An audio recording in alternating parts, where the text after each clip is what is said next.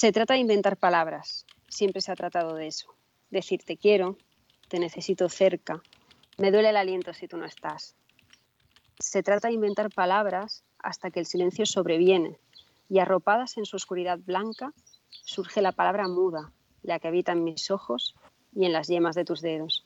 Y te miro y con los labios entreabiertos y sin sonido alguno, te hablo de la eternidad y del vuelo de los pájaros, de tus dientes blancos que asoman como el viento en los árboles, y te hago promesas que nunca pronunciaré. Y tú sabes que no puede incumplirse lo no pronunciado.